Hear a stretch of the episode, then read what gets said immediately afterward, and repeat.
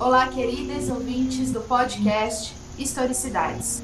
Bem-vindos.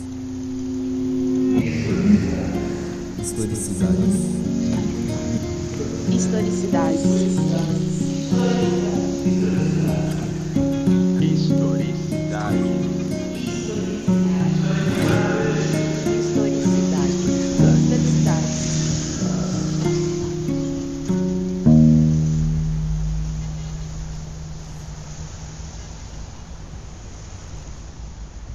Presentes hoje nesse episódio, meus companheiros Eduardo Liron e Frederico Moreira.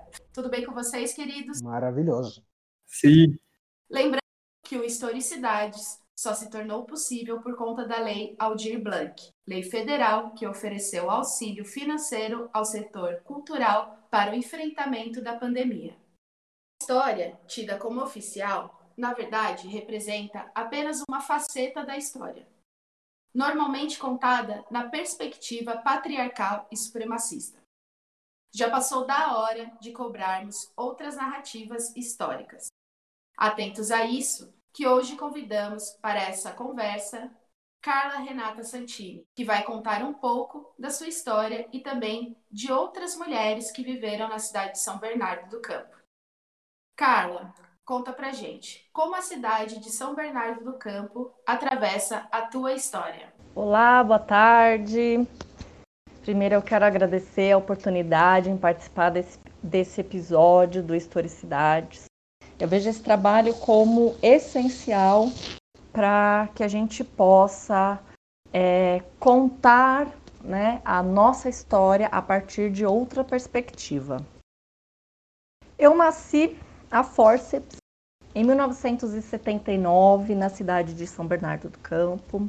Sou mãe, professora de História da Rede Estadual de São Paulo, aqui em São Bernardo.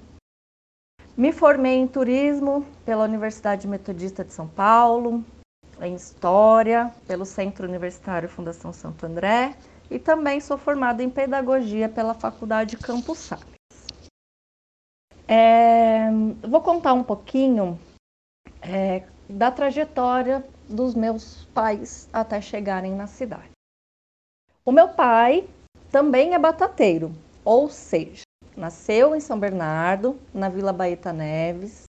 Ele é filho de pais nascidos no interior de São Paulo, que chegaram na cidade para viver da renda do meu avô como lustrador de móveis da então é, famosa fábrica Dom Bosco.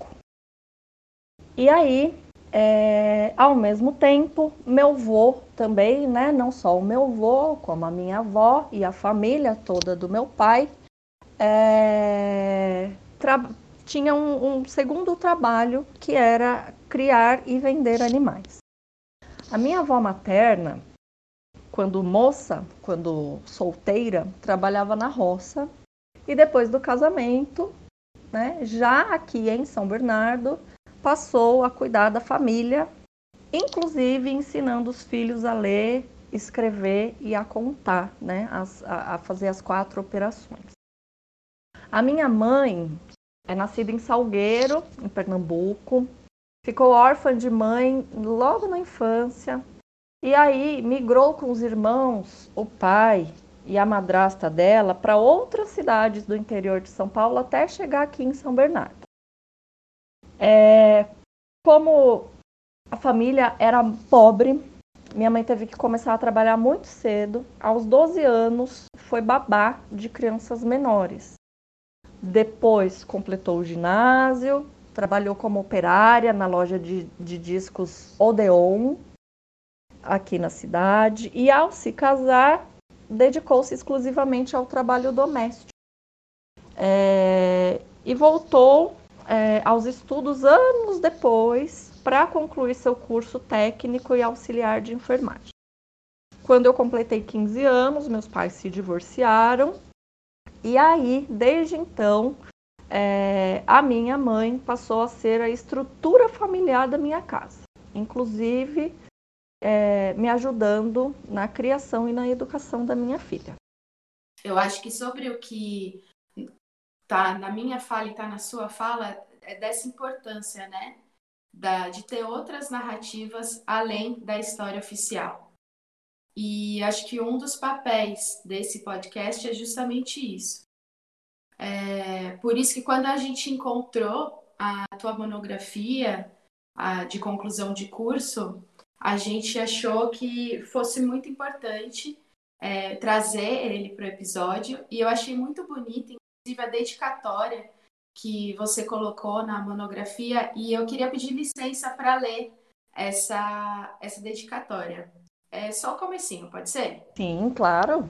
Então, aqui, como a Carla colocou, dedico esse trabalho a cada mulher que teve, no silêncio e na invisibilidade reservados a si, o poder, a força e a coragem de continuar a guardar a memória individual, a da família e dos recônditos das sociedades para que, posteriormente descobertas, essas memórias pudessem dar um sentido significativo e abrangente aos processos históricos.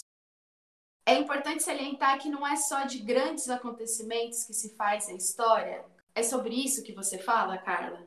É isso mesmo, Grazi.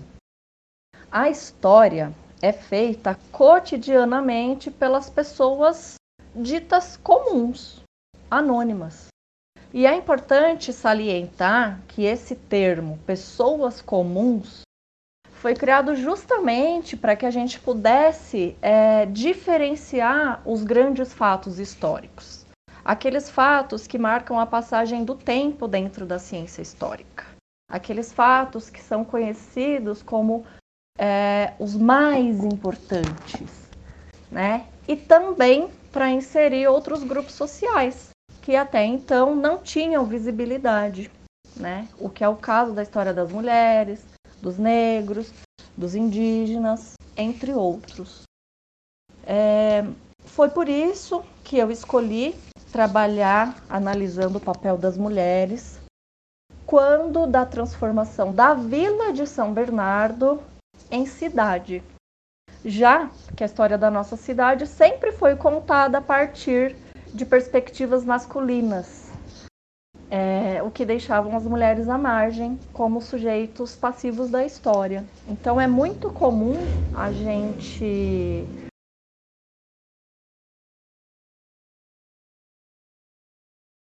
Hoje a gente tem é, publicações, muitas publicações feitas por mulheres, mas é, isso é uma novidade né, na área da ciência histórica. Isso acontece a partir dos anos 1970. Até então, quem escrevia a história eram os homens. E eram os homens que contavam a história das mulheres. Então, eu, eu vi é, nessa monografia uma oportunidade de trazer esse assunto e de trazer essa perspectiva feminina da história da cidade. Outro fator que me ajudou na escolha do tema foi a proximidade com as fontes documentais. Uma vez que eu tinha o desejo de trabalhar com o que até então a gente chamava de fontes primárias, ou seja, aquelas fontes que são produzidas diretamente pelos sujeitos históricos. Então eu tinha muita vontade de trabalhar com essas fontes primárias. É, e a cidade de São Bernardo do Campo me oferecia isso, a proximidade física das fontes, já que naquele momento, quando eu via minha pesquisa, eu necessitava é, de algo em que eu pudesse conciliar a minha pesquisa em loco, a minha pesquisa de campo, com os cuidados com a minha filha, que na época tinha quatro anos e que, e que participava da minha formação acadêmica, já que eu, como mãe solo, né, é, fui tive é, grande parte da responsabilidade de educar a minha filha. Então, ela participava comigo das minhas aulas na faculdade, ela ia comigo fazer as pesquisas, então eu precisava de um local que fosse de fácil acesso para nós, né? não só para mim. É, eu vivia naquela época uma realidade comum à grande maioria das mulheres. mãe solo, terminando um curso universitário, com demandas pessoais e de estudos para realizar. Então, trabalhar com pesquisa sem ter que sair da minha cidade, pegar ônibus, metrô para chegar em São Paulo era algo muito satisfatório para mim.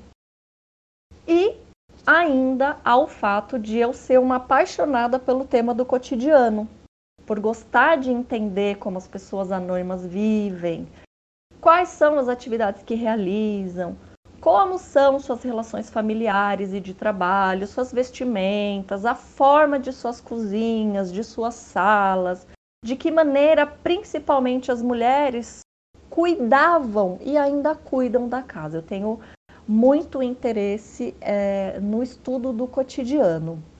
E então é, eu consegui juntar né, esses, esses meus três objetivos é, na minha monografia, né? Então, é, o que resultou no, no, meu trabalho de monografia. O Carla, deixa, posso só tirar uma dúvida? É, quando você fala fontes primárias, é, você está querendo, você está dizendo que você queria trabalhar com entrevistas, que você queria trabalhar com, com como que você, você pode explicar isso melhor? Sim. Então, as, é que hoje, atualmente, a gente não classifica muito como fontes primárias ou secundárias, mas na, na época da minha pesquisa, é, havia muito forte essa classificação. Então, as fontes primárias são aquelas é, produzidas diretamente pelo sujeito. Então, é muito diferente quando eu ouço uma mulher falar sobre a história dela do que quando eu leio um livro que se conta sobre a história dela. Então, nesse caso, a fala, o depoimento da mulher seria uma fonte primária. E o livro que se escreve sobre essa mulher seria uma fonte secundária. Então, eu tinha o desejo de trabalhar com aquilo que as pessoas é, produziam diretamente, na, na, aquilo que elas é, pensavam, a forma como elas viam. Então, eu não quis fazer um trabalho bibliográfico, né, assim, de, de pesquisar o que se fala sobre aquele assunto. Não, eu queria trazer a fala de quem participou do processo. Então, é, é referente a isso. Pelo menos a minha impressão é que um dos sintomas estruturais, né, é justamente a, a falta desse interesse que despertou você.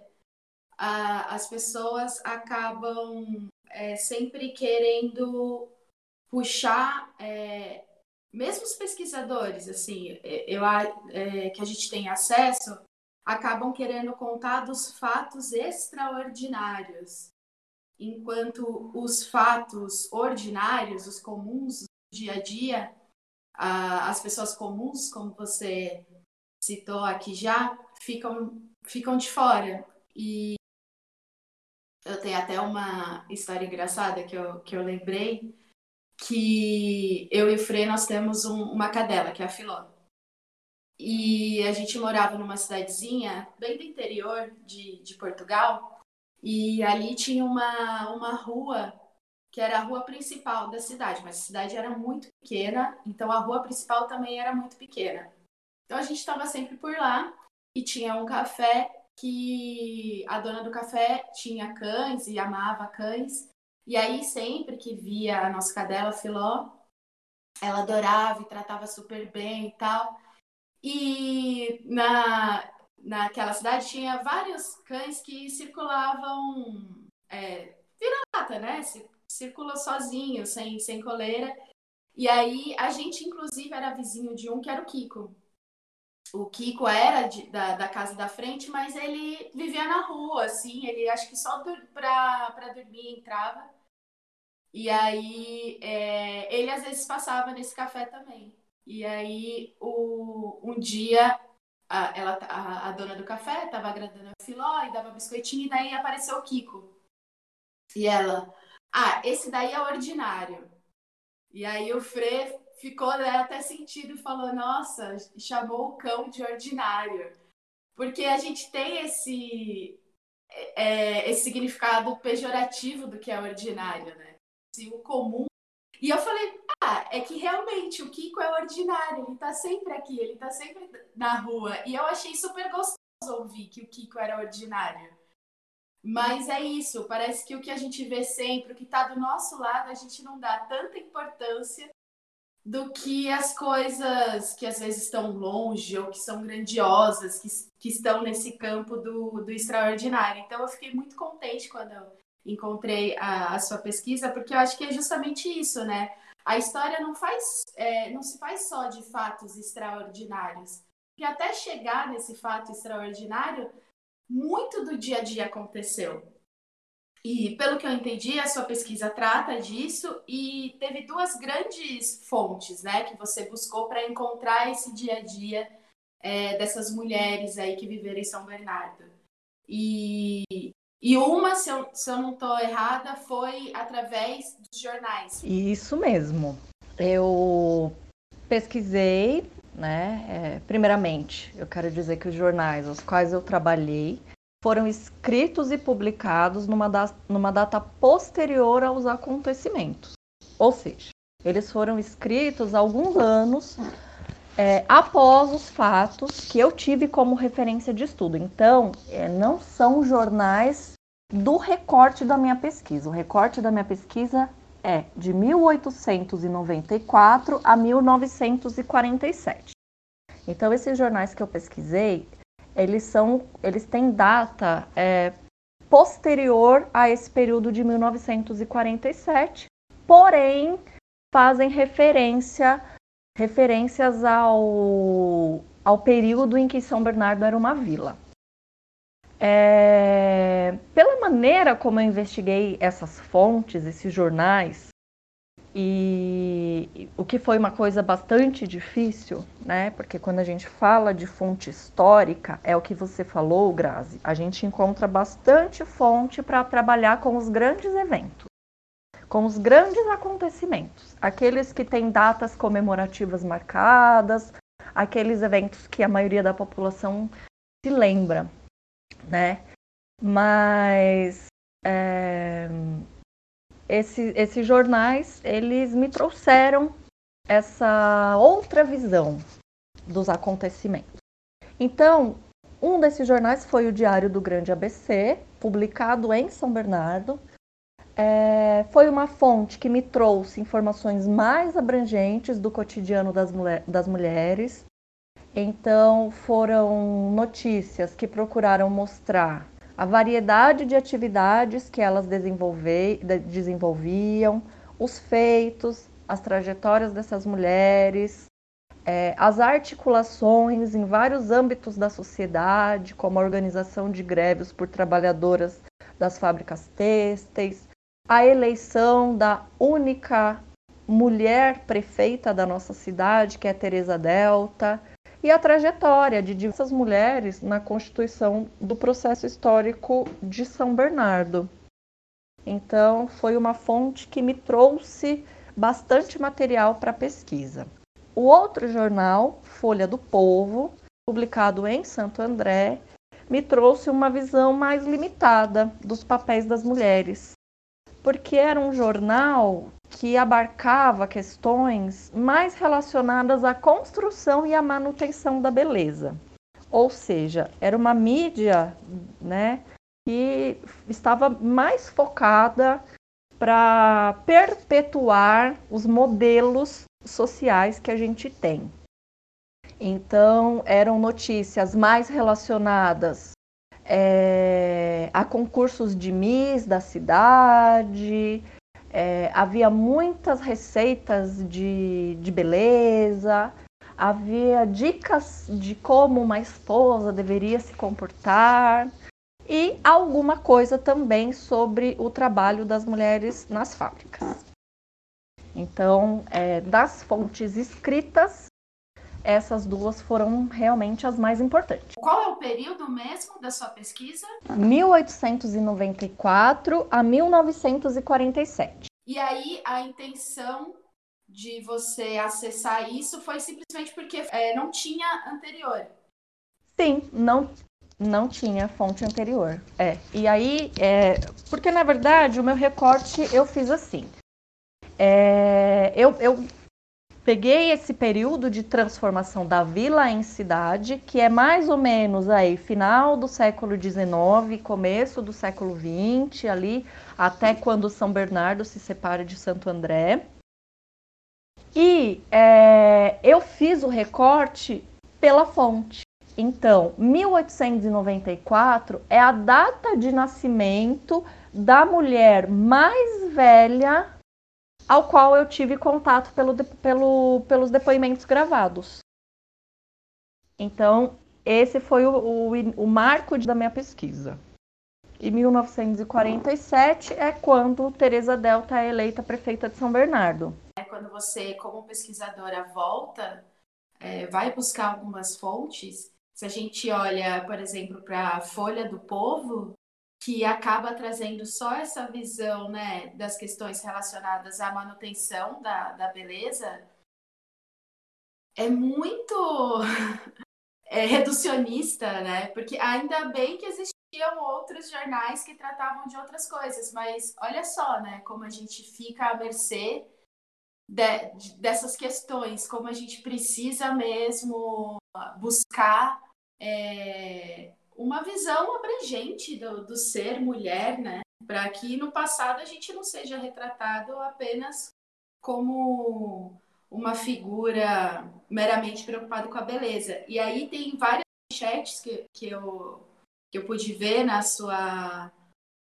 na sua pesquisa e tem algumas aqui que eu achei interessante que eu queria citar. Trabalhadores da Vila é o título da coluna de 26 de agosto.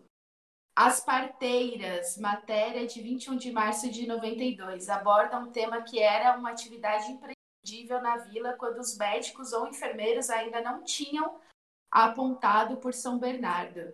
Essa eu achei super interessante, porque eu acho muito emblemático assim é, essa questão, Carla. Eu fiquei muito muito feliz até de ter encontrado essa essa manchete. É, porque a, a gente tem um, uma perda de memória histórica, né? A gente não costuma. A gente acha que o que a gente tem hoje sempre foi assim, né? Então, realmente é uma matéria muito importante porque ela mostra que antes do médico, quem fazia esse trabalho eram mulheres ordinárias. Da Fábrica ao Estrelato, de 14 de abril de 1989. Mostra a ascendência de Olga Constenaro ao sucesso artístico. Olha só, é, a questão né, de não ser só mulheres que estão reduzidas à, à, estética. Né? A Olga, que mais tarde adotou o nome de Marisa Prado, saiu da indústria tecelã para adentrar do mundo no mundo artístico do cinema. Me identifico. É, muitas mulheres, é, essa, essa profissão né, da tecelagem era muito comum para as mulheres aqui em São Bernardo. A maioria delas trabalhava nas indústrias de tecido. Senhoras do Rotary, notícia de 27 de setembro de 1995. Uma pioneira na indústria. Reportagem publicada no dia 15 de janeiro de 1999. 1999 fala acerca do pioneirismo de Terezinha Fantinati. Carla, deixa eu te fazer uma pergunta, não sei se você vai saber responder assim de pronto. É, essas matérias eram escritas por jornalistas homens ou mulheres? Você se lembra disso? Eram escritas por jornalistas homens. Então a gente tem aí uma visão masculina sobre a história da mulher também. Não encontrei nenhuma notícia referente a mulheres de São Bernardo desse, desse período da minha pesquisa escrita por mulher. Nenhuma, nenhuma notícia. Eu acredito, eu posso estar errada, mas assim, eu acho que a oralidade é, passa muito é, culturalmente pela mulher mesmo, né? É, eu não sei o Du e o Fre, o que, que eles acham isso, se eles costumam ver isso também na família de vocês, se são as mulheres que se apropriam e que, que passam a história para vocês. Vocês, aí como homens, se tem essa preocupação de buscar a história de vocês e com quem que vocês acabam falando? Bom, é, no meu caso, na minha família, o meu pai, ele é uma pessoa que ele tem uma questão de personalidade muito diferente da, de buscar história e de falar sobre isso, né?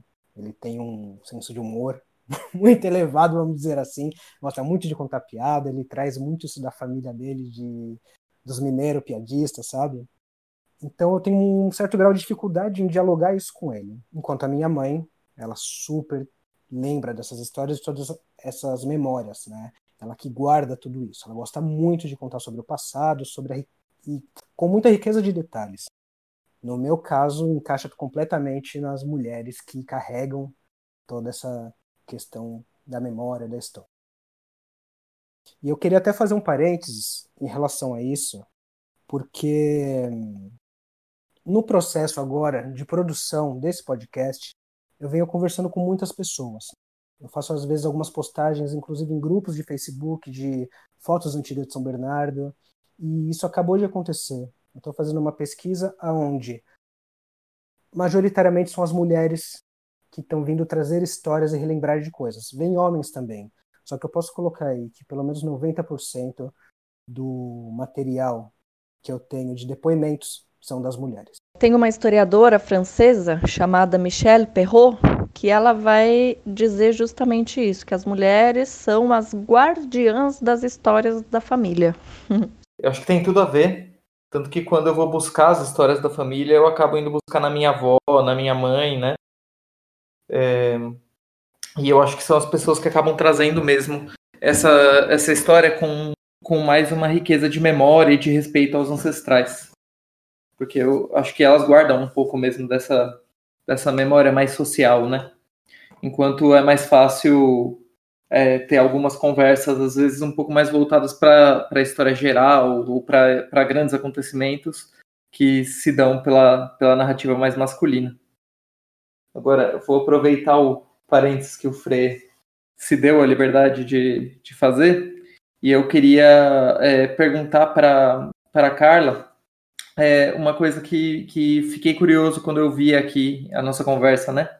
É, quando você foi se deparar com esse olhar, né, para essa história antiga do, das mulheres no ABC, né, que já não é da sua, da sua época, é, a, o, o imaginário social dessa, dessas estruturas familiares, né, a forma do espaço da mulher na, na sociedade é, de São Bernardo, te, sur te surpreendeu? Como é que você acha que é uma história é, específica do ABC ou ela é uma história que ela é um reflexo de uma história maior da, da forma como a relação se dava né, entre homens e mulheres no Brasil naquele momento histórico? Olha, Du, eu acredito que é uma história mais geral.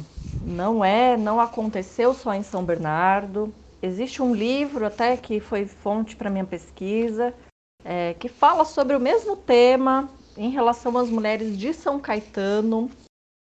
É, e aí, estudando né, outros documentos, outros livros que, que trazem essa, essa parte da história cotidiana, a gente pode ver que não era exclusividade da cidade de São Bernardo.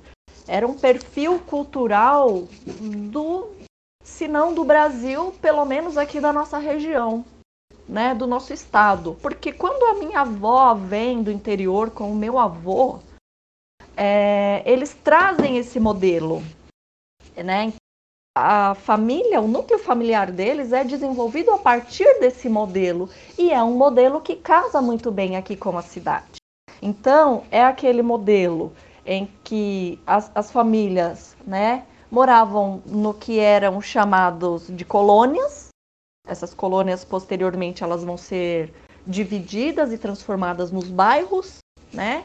Então a gente tem até as questões aí, os nomes dos bairros, o bairro, o bairro Batistini, o bairro Demarque, É, eles têm esse nome porque eram de propriedade dessas famílias.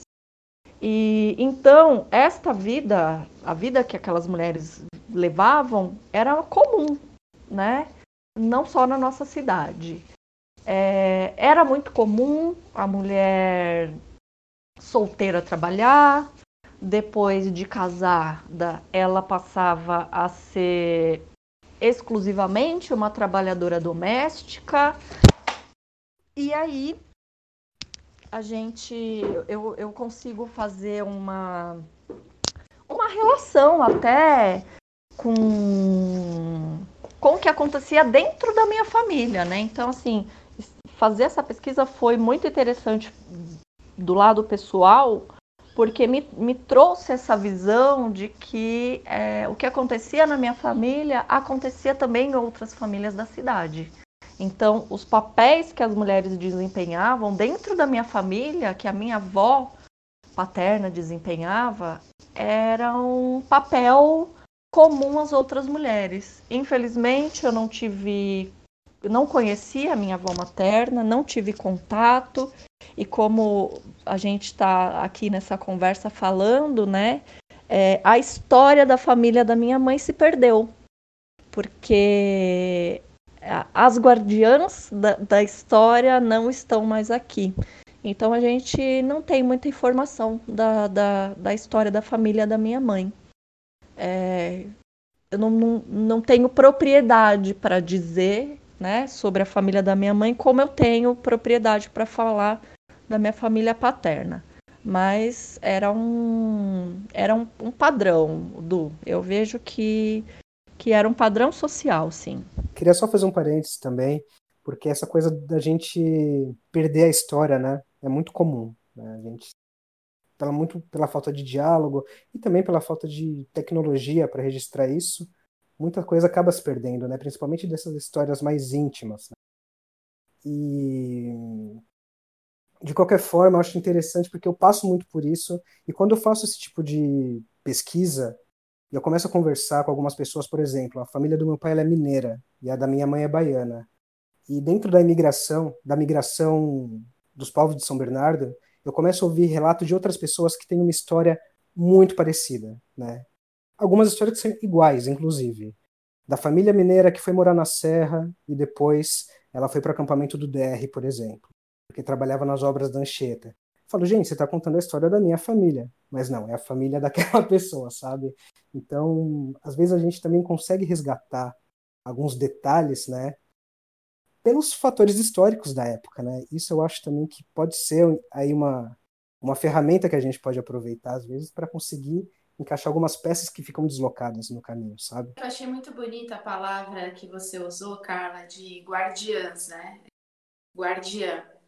E eu acho que vem de novo essa questão de por que, que todos nós estamos aqui nesse episódio, porque quando a gente percebe a importância né, de guardar é, essas memórias, aí eu acho que isso que vai possibilitar daqui para frente é, não se perder isso, né? Essa, essa palavra guardiã, que é tão bonita, que já remete a, a algo precioso. E quando você falou, ah, nós não temos mais, né? Eu não tenho mais as guardiãs da, da minha história materna. Isso, eu acho que é isso, valoriza é, todas essas histórias que, de ordinárias, na verdade, são incríveis, e por ser ordinárias, as pessoas às vezes não, não se atentam, não valorizam, e, e não, não, as, não só as pessoas, mas instituições. Então, que a gente tenha e que esse, esse podcast seja aí também um impulsionador, que hoje nós temos tecnologia para isso, como o Frederico ressaltou, que a gente pode trazer essas histórias aqui é, numa ferramenta para guardá-las e preservar as guardiãs e os guardiões das, das nossas histórias, né? E, e falando em, em, guardar tesouros da memória, é, na sua pesquisa você encontrou, encontrou grandes tesouros, né, Carla? Que foram os depoimentos dessas mulheres. Eu queria que você contasse um pouco como foi essa trajetória de encontrar esses depoimentos e qual foi o seu dispositivo, como que você chegou até eles e, o que, que você encontrou de fato. Olha, Grazi, realmente foi um tesouro. Eu não esperava encontrar essa documentação. É, já estava bastante difícil para mim porque talvez eu tenha feito um trabalho inverso ao que geralmente fazem os historiadores. Geralmente os pesquisadores partem do tema para pesquisa. Eu fiz o contrário. Eu primeiro busquei na cidade por aquelas minhas questões pessoais que eu falei para vocês, é, os locais que pudessem ter algum material sobre a minha ideia inicial, que era trabalhar com. Então, eu, eu só tinha duas certezas: trabalhar com o tema mulheres, referente à cidade em que eu nasci, cresci e me formei. Então, é isso que eu sabia. Partindo desta minha ideia, eu fui atrás das minhas fontes. Entrei em contato com a prefeitura de São Bernardo e aos poucos eu consegui chegar no serviço de memória e acervo da cidade, onde eu obtive acesso a esses documentos, a essas fontes orais. E foi aí que eu cheguei ao ápice da minha pesquisa. Saber pelas próprias mulheres como havia sido suas vidas. Então eu cheguei naquilo que eu queria, nas, na tão desejada fonte primária, porque na história a gente até brinca, né, que o historiador ele tem paixão pelo mito da origem, né? Então, para a gente, quanto mais profundo a gente conseguir chegar numa, numa pesquisa, numa análise, mais satisfeito a gente fica, né? Então, para mim, realmente, você usou uma palavra muito legal, Grazi, que foi um tesouro. Foi ali no Serviço de Memória e Acervo que eu é, descobrir o meu tesouro. E o que continha esse tesouro todo? Conta pra gente. Olha, eu ouvi e assim, não foi um processo fácil, é, não era digitalizado, era fita cassete, então eu tinha que, que ir até o serviço de memória ouvir aquelas fitas. É, alguns depoimentos tinha duração de meia hora, outros depoimentos de uma hora, e eu só estou falando isso para vocês imaginarem o tempo que eu fiquei ouvindo os depoimentos. Eu ouvi mais de 100 depoimentos, é, fiz um filtro para uns 50 e depois usei uns 20, uns 20 e poucos na minha monografia, não me recordo agora o número certo. É, esses depoimentos eram de mulheres que tinham vivido naquele período. No período referente ao meu recorte, referente à minha pesquisa. Então, o serviço de memória da cidade fez um trabalho muito bonito nos anos a partir dos anos nos anos 80, é, em que eles começaram a procurar não só mulheres. Então, o projeto do serviço de memória não era trabalhar com mulheres, era fazer um levantamento da história da cidade através dos moradores. E aí, é, os pesquisadores começaram então entrevistando as pessoas mais antigas da cidade. E entre essas pessoas estavam essas mulheres, as quais eu pude conhecer é, para trabalhar com elas. Então, esses depoimentos é, me fizeram conhecer aspectos da cidade que eu não imaginava. É, eu pude conhecer o processo educacional dessas mulheres, a dificuldade que elas tinham no acesso à educação, inclusive muitas delas pobres aprendiam a ler, escrever e a contar em casa. Elas iam para a escola até um determinado é, ano, uma série, e depois elas tinham que parar de estudar para ajudar no trabalho de casa. É, o trabalho foi outro tópico que me despertou atenção ao verificar que, no período em que São Bernardo era vila, o trabalho da mulher estava estritamente atrelado à casa e aos afazeres domésticos. já que essas mulheres, desde a infância, trabalhavam nos quintais da família, auxiliando na horta. Então, desde muito pequenas, essas mulheres já tinham uma responsabilidade de trabalho. Né? Elas ajudavam na horta, na criação de animais, na venda de produtos agrícolas, entre outros. É, a fase adulta delas geralmente era marcada pelo trabalho nas fábricas de tecido e móveis da cidade.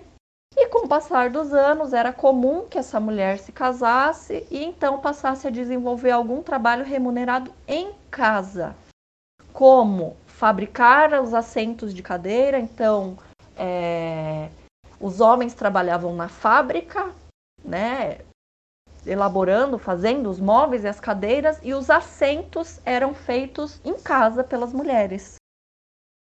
É... Era comum também que elas abrissem uma mercearia na garagem, vendessem flores, artigos agrícolas cultivados no quintal, sempre procurando um trabalho remunerado que elas pudessem é, alinhar com o trabalho doméstico e o cuidado dos filhos. A participação comunitária também era uma parte importante da vida daquelas mulheres. Eu, ouvindo aqueles, aqueles áudios, aqueles depoimentos, eu percebi que a vida comunitária era o momento em que elas se encontravam com outras mulheres para discutirem assuntos variados. Então, desde os afazeres domésticos até as atividades religiosas.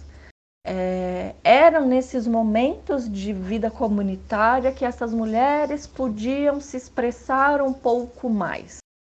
Porque dentro de casa, no ambiente familiar, os papéis que elas tinham para desenvolver não permitia que elas é, olhassem para elas mesmas. Não tinha tempo né? Então, é, é, aquilo que a gente falou, né? De, elas não são, as mulheres não, não eram somente as guardiãs da história, eram as aquelas que sustentavam a, a vamos chamar de a alma da casa, né? Então, na minha pesquisa, eu pude fazer essa constatação de que esses momentos da vida comum com outras mulheres eram momentos muito importantes para elas, porque eram, eram quando elas conseguiam se soltar um pouco, é, esquecer um pouco do, do trabalho de casa, esquecer um pouco dos problemas.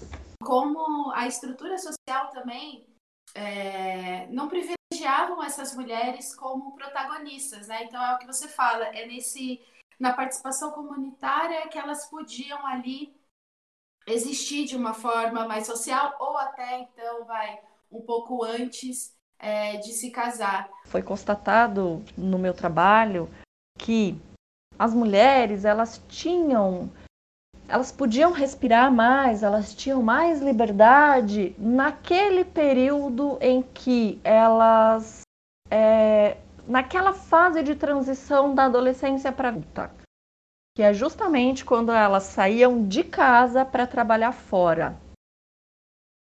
Porque é justamente o que você falou, Grazi. Já muito, muito novas, elas já tinham essa responsabilidade. E era responsabilidade diária. E era responsabilidade de trabalho, sim, como um adulto tinha. Então, a criança, cada criança, de acordo com a idade, tinha um papel para desenvolver na casa.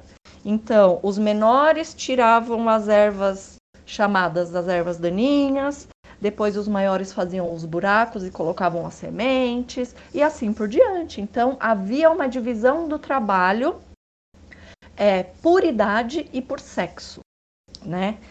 Pois bem, essas meninas é, trabalhavam em casa, ajudando a família, Algumas iam para a escola, frequentavam até ali sua quarta série, é, outras não iam para a escola, aprendiam só a, eram aprendiam a ler, escrever e, a, e, as quatro operações, como eu já citei, em casa mesmo, né? Então era uma vida toda literalmente presa no ambiente familiar, no ambiente de casa. quando essas, quando essas meninas viravam moças e quando elas podiam, quando seus pais deixavam elas é, saírem de casa para trabalhar, era o momento que elas tinham de, de uma liberdade maior, né? Porque ali no trabalho elas encontravam com outras moças da mesma idade, elas participavam das festas, então teve uma, um período em São Bernardo que era muito comum ter festas nas casas, né? Tinha até a, a, não era uma profissão, mas era um adjetivo. As pessoas conheciam outras pessoas por festeiro. Então, o festeiro era aquele que sempre fazia festas na sua casa, né? Então, é, essas moças frequentavam muito essas festas e, e, tudo aquilo de lazer que a cidade oferecia, né? Então, as festas de rua, como você mesmo citou, é, o passeio, como a minha mãe, minha mãe fala também, os meninos passavam de um lado da, de um lado da rua em uma calçada e as meninas passavam do outro lado no sentido contrário para se paquerarem. então, era então ali a solteirice era realmente um momento de maior liberdade. Geralmente essas mulheres casavam-se. Né? Desculpa, Carla. Oi, é, porque... era o Tinder, era o Tinder da época. Não, e era longe, cada um de um lado da rua, né? Geralmente essas mulheres se casavam. Na minha pesquisa, eu encontrei apenas uma mulher que não quis se casar. E aí a gente até entende o porquê de não querer. Era uma mulher de família é, com uma consciência política já mais desenvolvida, os seus irmãos eram se eram anarquistas aqui na cidade, então ela tinha uma uma vivência bem diferente das outras mulheres. Então ela foi a única mulher assim que saiu ali do do, da, do que se esperava que uma mulher fizesse, né? Não só na parte do casamento, que ela não casou, como também na parte do trabalho. Ela foi apitar jogo de futebol em São Bernardo. Ela foi ser árbitra em São Bernardo, coisa que para aquela época era é inaceitável, né?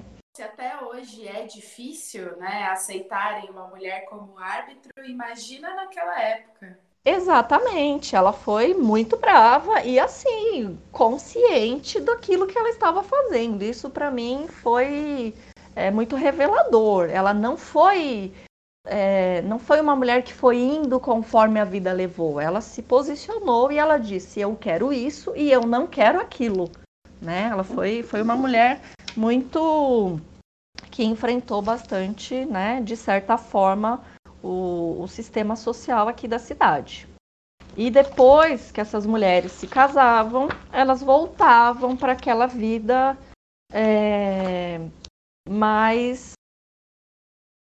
é, fechada, mais enclausurada, né? Porque aí novamente elas se voltavam para a família.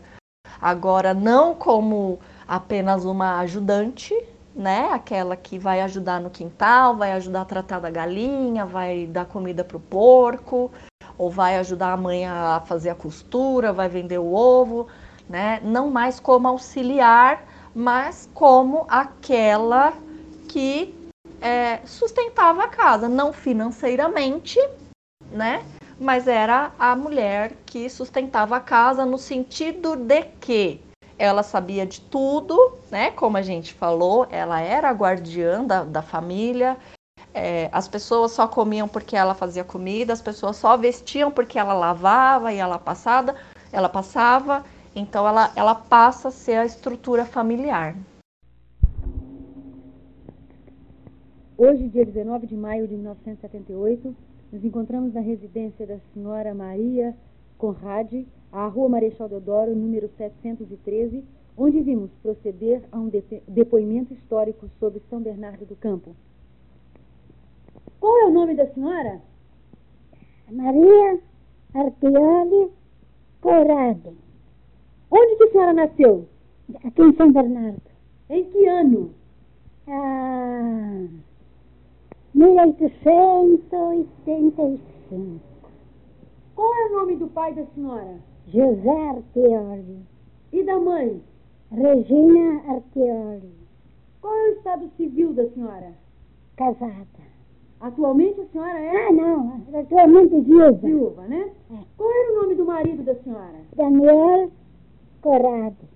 Bom, então nós gostaríamos de saber quais os tipos de divertimentos que existiam aqui em São Bernardo. Nenhum. Não. Tinha cinema aqui? Não. Que cinema? Não tinha? Tinha, não. Então, que, que, qual que era o divertimento? Como É, vocês Era assim. Cada, por exemplo, na Páscoa, no Natal, no Carnaval. Então tinha baile, dava aquele. Tinha baile. Ou então acontecia que reuniam os, os moços que gostavam de dançar, formavam uma reunião e davam um baile. Aonde que era feito o baile? É, Nas próprias casas, não? como? Aonde que era? Era aqui passando a, a igreja, tá? Ali no centro mesmo, fica do lado de cá. Mas o número não sei dizer. Fica no centro. Tem mais alguma coisa que a senhora possa contar sobre São Bernardo que a senhora queira falar aqui para nós, para gravação? O que é que eu vou dar? Eu não, não tenho nada de contar de novo, porque é o seguinte. Eu ia trabalhar, saía às seis de casa.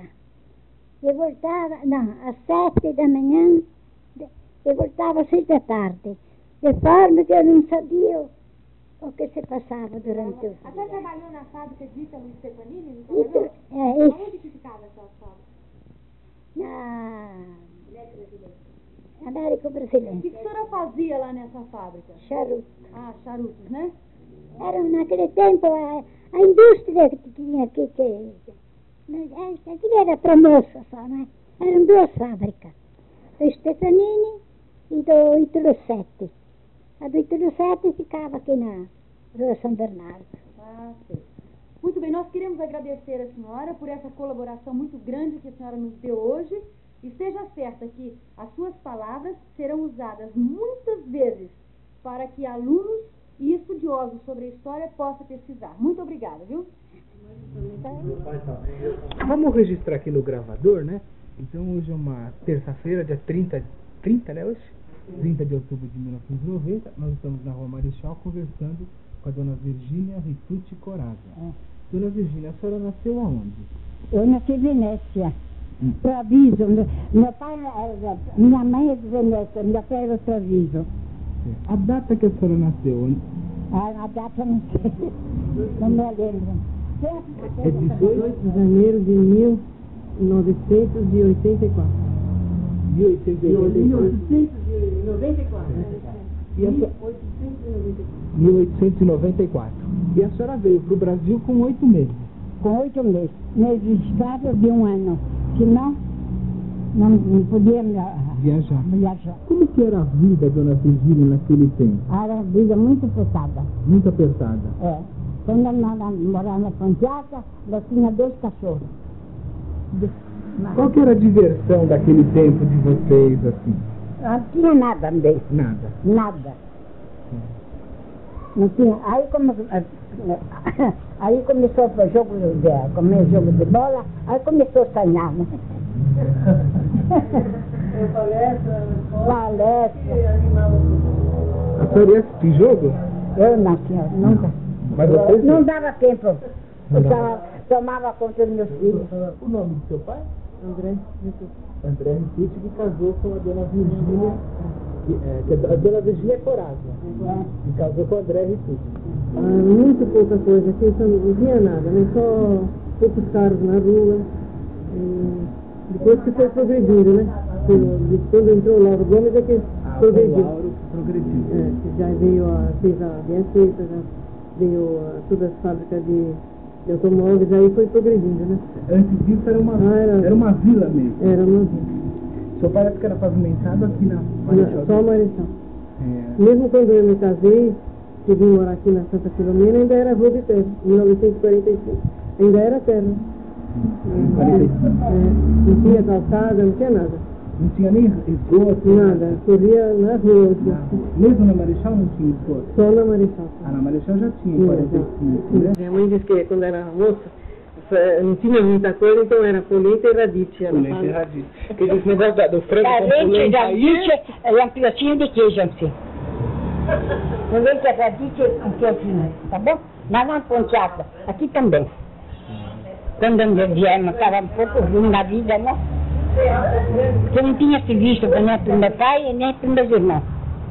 Por isso que veio aqui pro centro. Diante do paciente do dar um jeito. Aí tem um irmão fazer, fazer, ajudar a fazer cerveja no cabo, como é que, não sei como, Casa Weber, que tinha, que a na rua da casa, da igreja, é, que tinha, fazia cerveja. Meu irmão- alemães, É, aquele alemães. irmão que fazia cerveja. Ele foi, aí, traba- aí melhorou a vida, né? Sim. Mas foi muito trabalho e sacrifício. Ah, muito.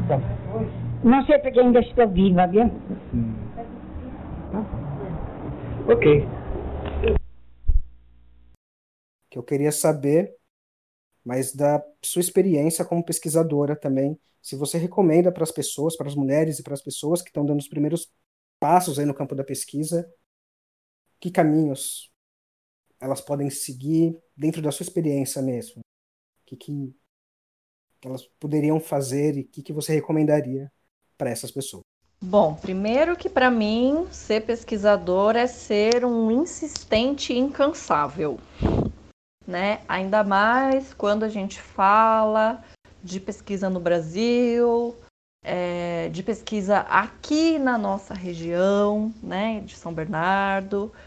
É, é um campo que não é fácil, porque a gente depende de instituições que muitas vezes é, não tem interesse em nos ajudar. Eu fui muito agraciada por encontrar pessoas durante o meu processo de pesquisa que me ajudaram. As pessoas só me ajudaram, as pessoas me mostraram caminhos. As pessoas me passavam telefones, olha, fala com tal pessoa, vai, em- em tal lugar. E assim, gente, é, faz 11 anos que eu escrevi essa pesquisa.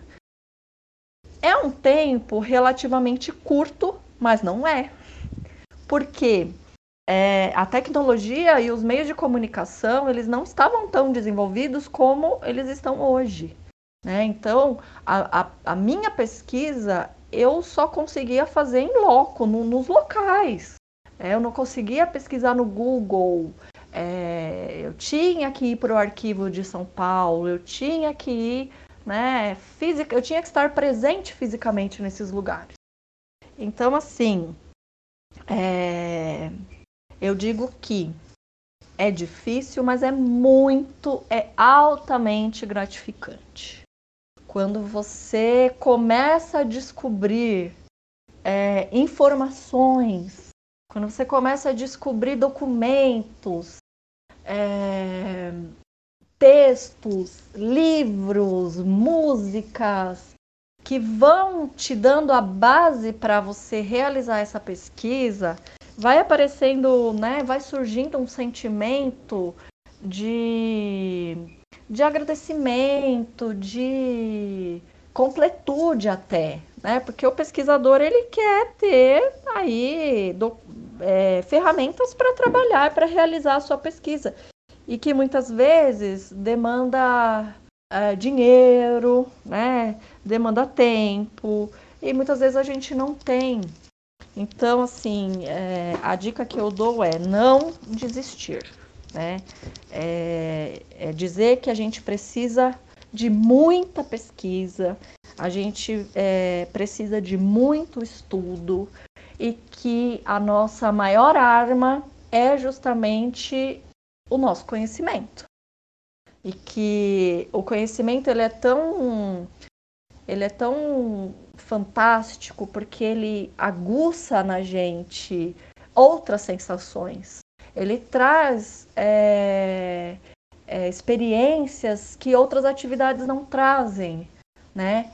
Então, fazer uma pesquisa, sentar, pensar, esquematizar, é muito gratificante. E não é só pela parte pessoal, né? Pela parte profissional também. Quando você pega ali uma, uma monografia de não sei quantas páginas, de 100 páginas que você escreveu, de certa forma isso te empodera, né? Isso diz, isso te diz que você é capaz. Isso te diz que o pesquisador não é aquele que está lá no Fiocruz, não é aquele que está é, né, nas universidades. Ele pode também ser você.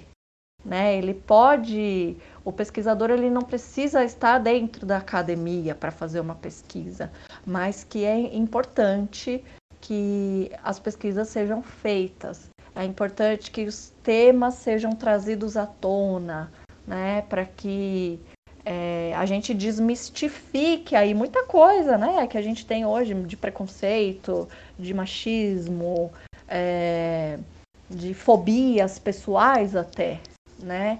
E, e eu acho importante também porque esse processo de pesquisa ele leva a um autoconhecimento, né? Isso que é muito interessante, é você conseguir é, é, parar para analisar a, o desenvolvimento que você teve como pessoa, é, dar, dar os parabéns para si mesmo por ter concluído uma tarefa difícil, mas que é muito prazerosa. Olha, eu sou, eu tenho um chamego muito grande com a minha monografia, porque é um trabalho que, assim, eu sei o que eu fiz, eu sei o que eu passei, eu sei é, como foi realizar esse trabalho. Não foi fácil. E fazer pesquisa não é fácil. Não foi difícil só porque eu tinha, porque eu era mãe solo, porque eu não tinha com quem deixar minha filha, porque a minha filha tinha que ir comigo e eu tinha que trabalhar e ir para a faculdade. Não foi só por isso, né? Mas é por toda a estrutura que nos rodeia. Mas a gente precisa resistir. E uma das formas de resistir e de apresentar um outro olhar para essa história que eles enfiam na gente goela abaixo é justamente é, pesquisando. Muito bem, dá para dizer que no campo da pesquisa não existe passo para trás, né? É só passo para frente. Não, só passo para frente, isso mesmo. Eu reconheci na, nas histórias dessas mulheres a história da minha família, a história que o meu pai conta, que o, como era a vida dele quando ele era criança, né? Como era a vida do meu avô, da minha avó. Então, foi muito satisfatório porque eu pude me enxergar e me reconhecer no processo histórico da cidade que eu nasci, né? E, e, enxergar também, lógico, né, a história das mulheres como parte essencial do desenvolvimento local. Então, é, foi uma realização muito importante para o meu crescimento, além do que é, os exemplos né, aos quais eu tive contato nos depoimentos, as falas dessas mulheres, é, ajudaram a construir o meu alicerce como uma mulher de luta. Muito lindo isso, Carla. Obrigada. Bom, e é isso, é sobre isso. Cobrar uma sociedade no presente mais igualitária também invoca o passado. Estamos abertos a uma diversidade de narrativas. Estarmos abertos a uma diversidade de narrativas é narrar uma história que cabe muito mais a gente. Isso gera mais reconhecimento, fomenta identidade e nos posiciona no mundo. O trabalho da Carla é de grande importância não só para a cidade de São Bernardo, mas para a história. Foi uma grande honra termos você aqui, Carla, conosco. Obrigada pela sua presença é fundamental esse trabalho para todos nós. Obrigada por doar o seu tempo, por estar aqui com a gente compartilhando tudo isso. Sou eu quem agradeço essa oportunidade. Eu fiquei muito feliz é, quando esse projeto apareceu porque é, revisitar essa monografia para mim, né, a cada período da minha vida, depois de ter escrito ela, é, é muito gratificante. Então, eu reli mais uma vez, eu tive condições de enxergar nessa monografia coisas que antes eu não enxerguei. Então, assim, é, além do que, né, esse projeto de vocês é um projeto maravilhoso que traz aí essas, essas outras visões da história é, e não só uma história oficial, né? Aquela história que eles dizem que a gente tem que conhecer. Então, eu agradeço a oportunidade é, e estou muito feliz. Grande prazer estar aqui. Me sinto muito privilegiado, inclusive, de fazer parte desse momento. Foi, assim, enriquecedor essa conversa, foi lindo. E muito obrigado pela disposição. E a gente também fica à disposição para o que você precisar, viu, Carla? Que seja o começo de uma amizade de muitas trocas. Ah, com certeza, com certeza. Muito obrigada. Bom, prazerzão, viu? o prazer foi meu, gente. Até mais. Tchau, tchau. Até logo. Tchau, tchau. Até mais. Tchau, tchau. Beijo. Historicidades. Uma produção Doc Vozes e Grão Filmes. Projeto contemplado pela Lei Federal Aldir Blanc. Secretaria de Cultura e Juventude, Prefeitura de São Bernardo do Campo.